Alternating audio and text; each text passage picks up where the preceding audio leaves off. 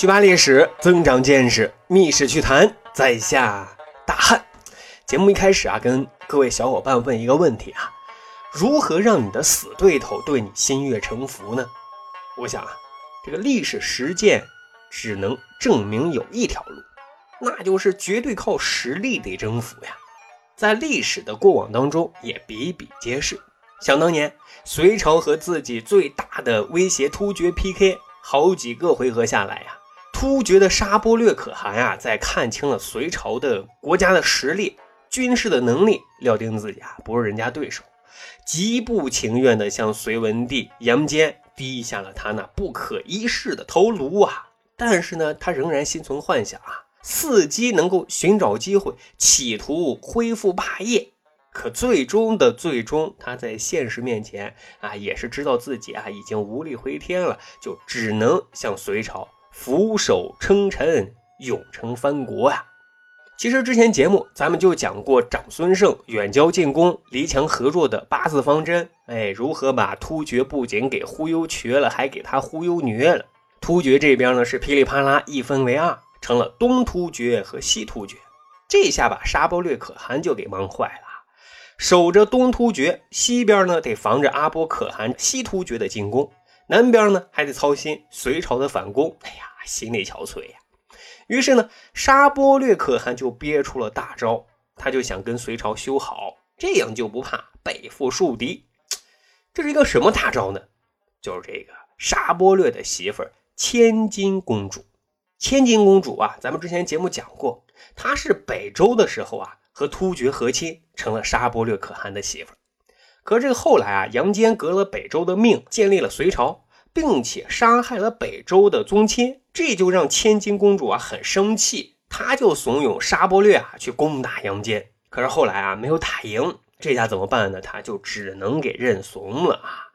夫妻俩一商量呢，千金公主就给隋朝上书啊，说我想认干爹杨坚呢，您就是我的干爹，我要跟您姓，我也要姓杨。当时的晋王杨广啊是坚决反对的，我可不要这个妹妹啊。他还给老爹请示啊，说自己要趁着突厥内外动荡，横扫战场，灭了沙钵略。啊，杨坚呢那个时候就笑笑说啊，大可不必，大可不必。你把沙钵略给灭了，西突厥的阿波可汗最得意最高兴，他一家独大，对咱啊更不利呀。各位啊，这可真是天道好轮回，苍天饶过谁？还记得吗？之前节目讲过，北齐和北周死磕的时候，请突厥站台，突厥谁也不给站啊，就愿意看见两家对峙。现在你东突厥和西突厥干仗，隋朝呢也就愿意看见他们内耗啊。呃，所以呢，杨坚就同意改封千金公主啊为大义公主，赐姓杨氏。话说啊，这个杨坚也是人才，大义公主这个大义用的特别的好，是大义凛然呢，还是大义灭亲呢？啊，结合千金公主之前所作所为，这个大义的名号啊，还真是颇有讽刺的意味。可是沙钵略可汗啊，管不上这些了，看见隋朝同意了，于是呢也非常高兴，就写了一封国书，大概的意思就是说啊，至大隋皇帝，您呢？是我媳妇儿的干爹，也就是我的岳父。我们两国国家虽然不同，但情谊是一样的。从今往后啊，咱们子子孙孙永世皆好啊！我们国家的羊啊、马啊这些牲畜也都是皇帝您的。当然，你们国家的绸缎啊，嘿，也都是我们国家的吧？各位啊，咱仔细想想，这封国书啊，表面看就是在认干爹。但细品啊，尤其最后两句，我们家的东西是你们家的，你们家的东西也是我们家的。好家伙啊，口气不小啊！这是认干爹吗？杨坚他能同意吗？啊，我们家的丝绸都是你们家的。杨坚同志啊，秉承一切能用实力干的事情，绝对不用嘴巴巴，直接安排于庆泽和长孙晟带着一封家书去突厥省亲。这家书里就说啊。大突厥沙钵略可汗，看见你的国书很有善意。现在啊，你既然是我的女婿，那我呢就当你是我的儿子，我就派人到你们家啊去慰问慰问。刚才说了啊，其实沙波略的内心啊并不甘对隋朝臣服的，但是又因为没有实力啊，所以只能委曲求全。等省亲的队伍来了之后啊，沙波略赶紧出门面啊，在自己的大客厅摆上了金银财宝、各式武器，一副老子也挺牛气冲天的派头呀。看见了于庆泽和长孙晟来了，自己呢就威严端坐，还借口说啊自己有病不能起身，更声称啊从他老爹那一辈开始，他们就从来没有跪拜过他人。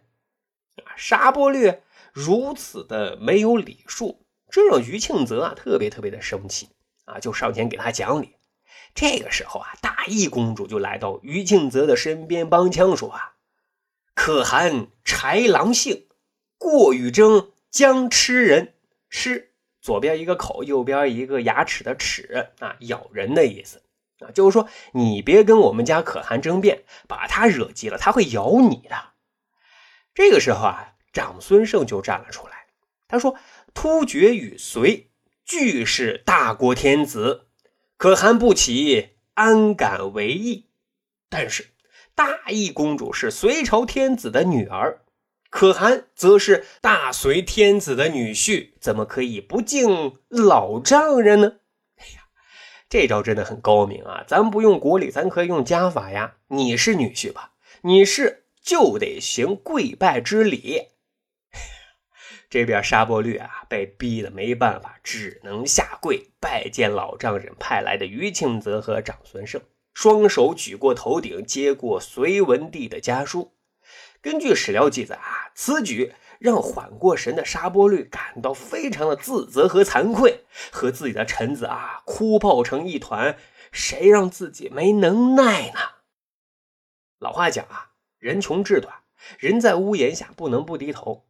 沙波略可汗的日子是越混越背，达头可汗和阿波可汗在幕后隋朝的支持下，又向沙波略发动进攻。啊，沙波略根本就招架不住，赶紧难逃。实在没辙啊，只能拉下脸，赶紧向老丈人隋文帝请求救援。隋文帝一看，也不能让西突厥太嘚瑟啊，行，助我儿一臂之力吧，嘿，就让沙波略啊，又把西突厥给干趴下了。但是呢，西突厥趁沙波略老巢空虚，就来了一个突袭。沙波略的妻子儿女成了人质。嘿，这个时候啊，老丈人就又发挥作用了，直接让隋军跟西突厥干，然后把缴获的人畜物品全部分给了沙波略。沙波略那是感激涕零啊！这下沙波略彻底的认毛了，知道仅凭自己的实力啊，再也不可能掀起波澜了。于是呢，他只能放下傲娇，心悦诚服的给老丈人隋文帝上书：“天无二日，土无二王，大隋皇帝真皇帝也，岂敢祖兵持险，偷窃名号？今感慕淳风，归心有道，屈其其嗓，永为藩辅。”啊，这句话就是说啊，大隋皇帝。请收下我的膝盖，我呢向您永远臣服。隋文帝当然很高兴啊，回信就说：沙波略可汗以往虽然与隋朝和亲交好，但仍然是两个国家。现在呢是君臣有序，变成为一国。随后啊。隋文帝还举办了一场声势浩大的祭祀典礼，将沙波略称臣之事告知天地祖先啊！我完成了一项伟业呀！降服之后的沙波略也很有节操，再无出格之举啊！隋文帝当然也是一顿封赏。沙波略去世之后，隋文帝啊更是罢朝三天，以示哀悼啊！好，长见识，长谈资。这就是咱今天要讲的历史证明。人啊，只有在现实面前，在强大的实力面前，才会让你的死对头啊低下高昂的头颅。咱还有一个去吧历史的小分队。如果您对历史边角料很感兴趣，欢迎大家关注十里铺播客频道微信公众号，然后回复数字一就可以添加大汉的个人微信。经过简单审核之后，大汉就会邀请您进入这个小分队当中，咱就可以谈天谈地聊历史段子。本期节目就这样，感谢收听，咱下期再会。